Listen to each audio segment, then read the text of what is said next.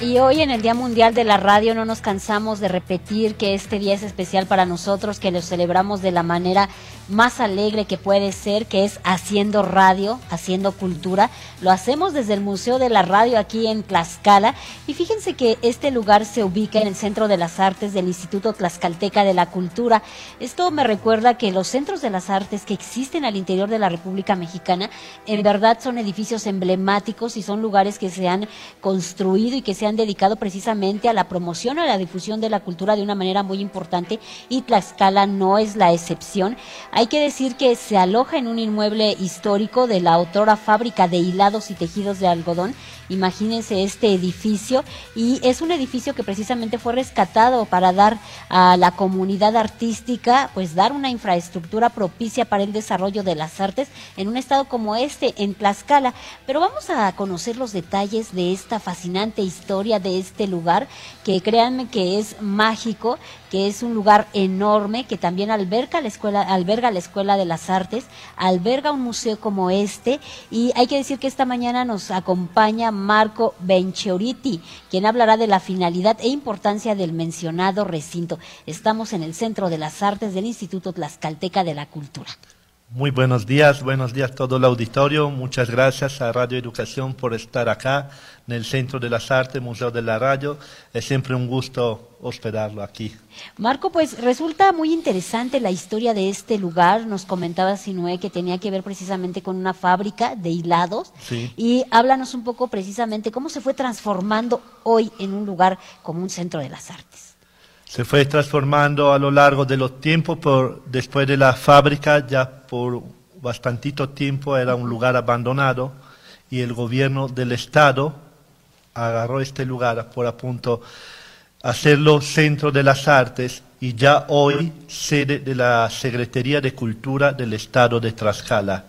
De hecho, aparte de ser sede de la, de la Secretaría de Cultura, hay la Escuela de Arte del Estado de Tlaxcala, hoy licenciatura a partir de este año. La Escuela de Música del Estado de Tlaxcala, próximamente conservatorio. Y también a punto alberga este Museo de la Radio, al cual hoy están bienvenidos todas y todos. Estas escuelas de las artes tienen que ver precisamente con la necesidad de profesionalizar y descentralizar la actividad artística y la enseñanza. Exactamente, sí. De hecho, hay 12 salones para la escuela de arte. Hay una galería donde están expuestas todas las obras que los alumnos de la escuela de arte exhiben. Y también hay un espacio múltiple con la escuela de música, una sala concierto con alrededor más de 200 lugares para esta sala de concierto y que cada temporada hay conciertos en este auditorio. ¿Refleja también esta eh, necesidad de la actividad cultural o bien es un reflejo de la actividad que ya hay? Eh, ambos. Hay actividad cultural.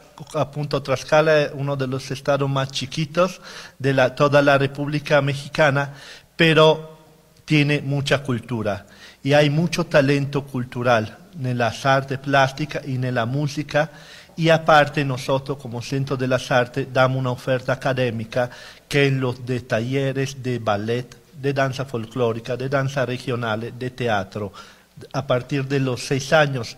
Y estamos descubriendo a punto que hay muchos talentos aquí en Tlaxcala, que entonces estando siempre en un estado chiquito, muchos artistas ven a los ojos a, la Ciudad de México, a Puebla, que son los alrededor de nosotros.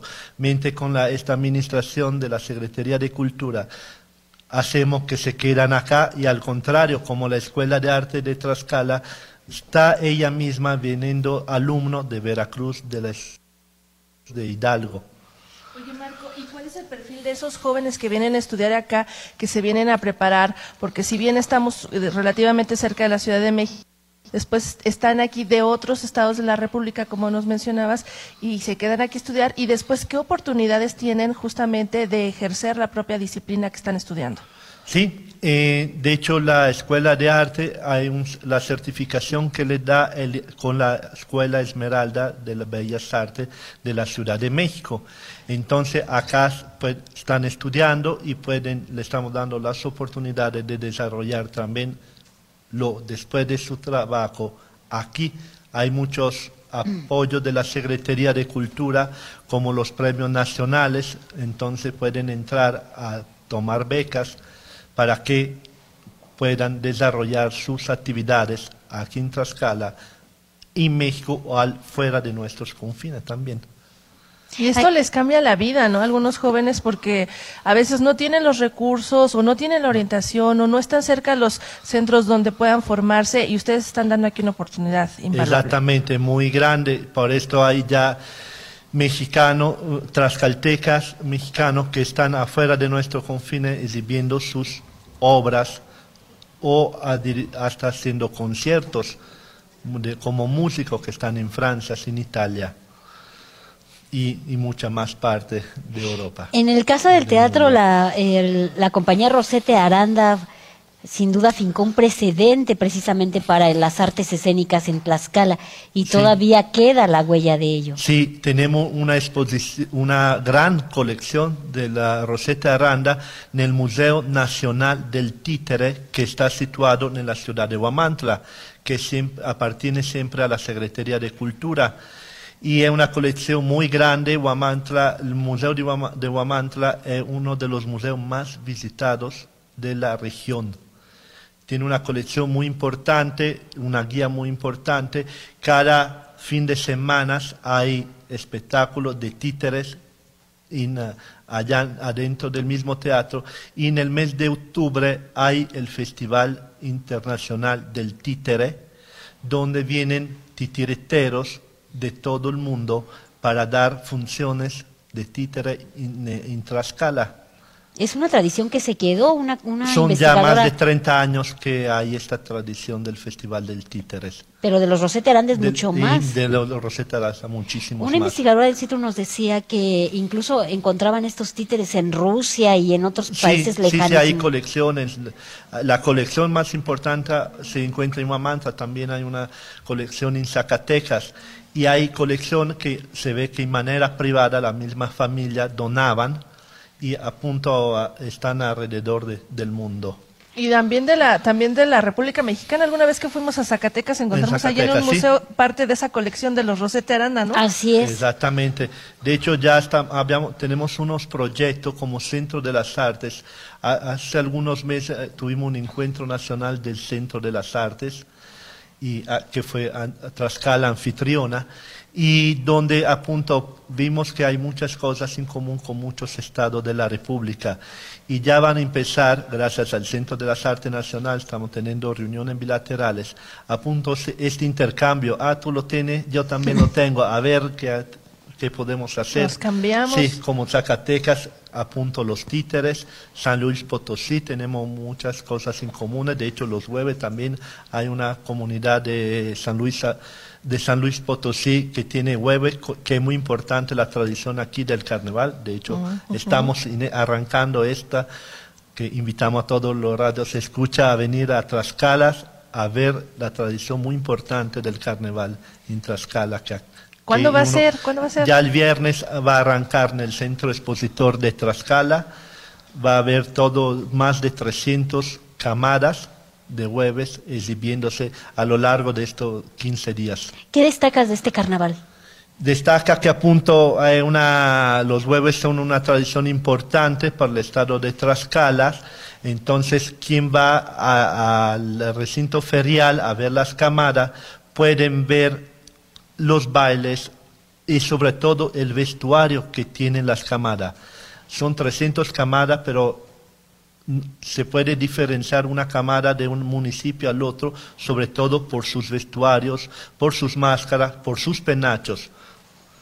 Así que tienen muchísimas actividades artísticas y culturales aquí en el estado y hemos hablado un poco de lo que es la formación y de la oferta. Pero ¿qué pasa del otro lado con los públicos? ¿También están a la altura de esa oferta, de esa preparación? Porque a veces eh, se preparan mucho, hay, hay muchos espectáculos y luego la gente no va. ¿Qué pasa aquí en Tlaxcala? Hay también muchas veces este problema, pero por esto, como diría nuestro secretario, del escritorio nosotros vamos al territorio. No siempre vienen acá al Centro de las Artes, porque apunto, a veces, aunque Tlaxcala es un estado chiquito, se le hace un poquito lejos el Centro de las Artes, pero se, luego van de, seguro en México a Puebla a ver otros espectáculos artísticos y es mucho más mucha más grande la distancia, pero también apunto muchas veces estas compañías que tenemos acá las estamos llevando nosotros a los mismos municipios, apoyándolo en sus ferias o en sus espectáculos culturales que tienen los fines de semana. Muchas veces los municipios nos tocan las puertas para que la Secretaría de Cultura apoye y si tenemos a puntos la compañía de danza, compañía de ballet, las compañías de teatro para llevarlo a los municipios.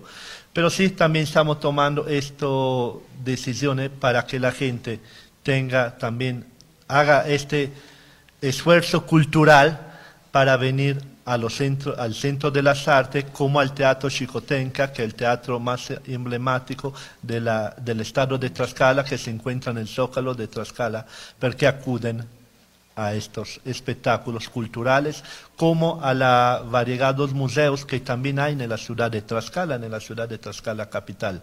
Entonces se está haciendo este trabajo para que punto la gente acuda y por medio del arte y de la cultura también alimentamos, aparte las personas, sobre todo las nuevas generaciones, para que puedan ver los valores que por medio del arte y la cultura se puedan transmitir después también, ah, como ya mencionaban, de la pandemia que hubo, ¿verdad?